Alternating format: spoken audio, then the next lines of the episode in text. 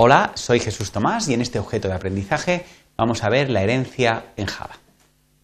Los objetivos son definir el concepto de herencia, describir la forma en que podemos crear nuevas clases en Java extendiendo eh, clases ya existentes y mostrar algunos casos en los que la herencia nos puede ser de gran utilidad.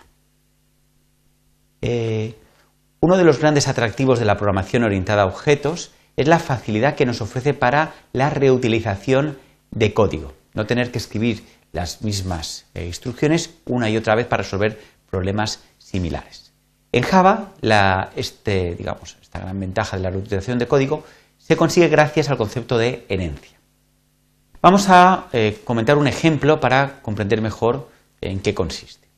Imaginemos que disponemos de un sistema de información geográfica eh, donde para representar un punto concreto, punto geográfico, vamos a utilizar la clase geopunto.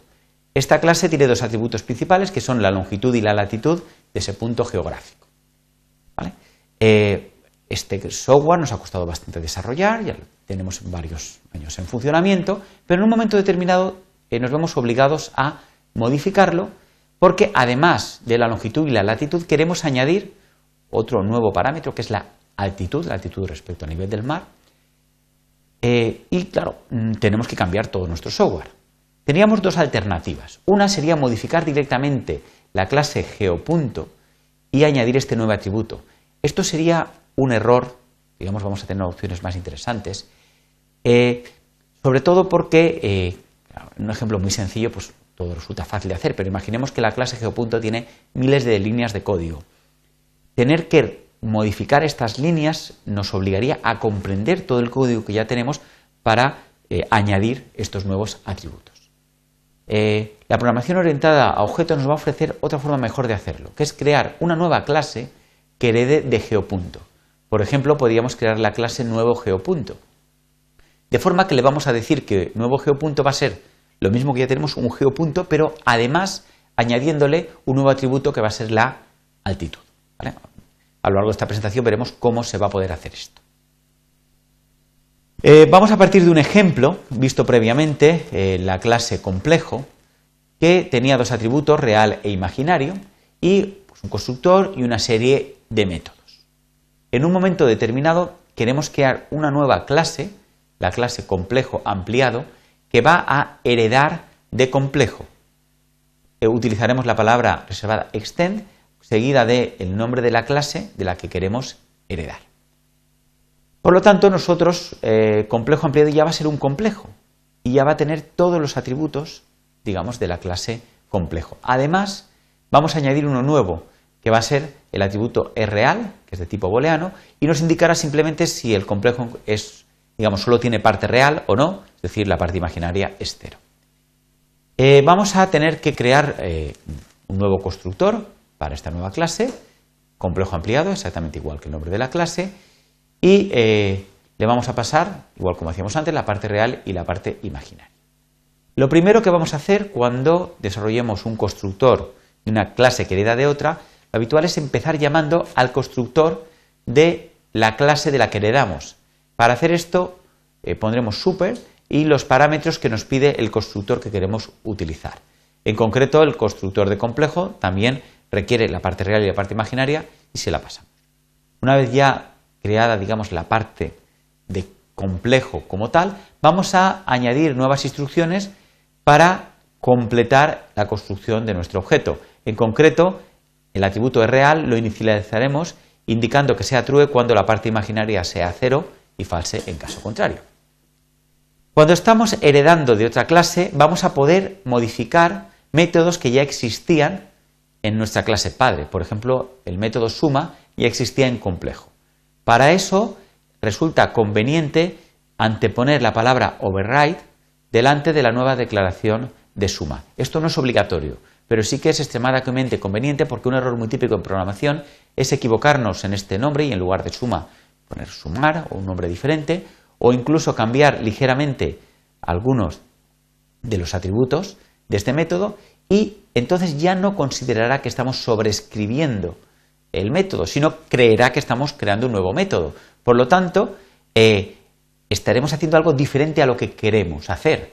Si ponemos override, Java se va a asegurar que exista suma con este parámetro en concreto y en caso de no existir ya nos dará el error correspondiente. vamos a ver cómo podemos sobreescribir suma. Eh, en primer lugar vamos a calcular el atributo real de forma que si eh, la parte imaginaria de nuestro número actual y la parte imaginaria del número v resulta que son iguales pero de signo contrario, pues eh, al realizar esta suma es real será cierto. Una vez ya hecha esta comprobación, simplemente vamos a llamar a suma, pero de, eh, digamos, de nuestro antecesor, del que estamos heredando. Para eso haremos super, punto y el nombre del método, el mismo que estamos reescribiendo. De esa forma ya se encargará la clase complejo de realizar la suma. Eh, también, además de sobreescribir métodos ya existentes, vamos a poder eh, crear nuevos métodos. Por ejemplo, el método real, que me devuelve un booleano. Esto ya se hace de forma convencional. Hay que tener en cuenta que para heredar de la clase complejo no resulta imprescindible disponer del código fuente de complejo.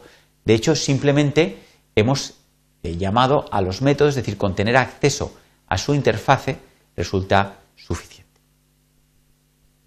Muy bien, eh, vamos a ver un par de ejemplos de cuándo resulta interesante utilizar la herencia. Eh, en primer lugar, para modificar clases ya existentes para darles nuevas funcionalidades.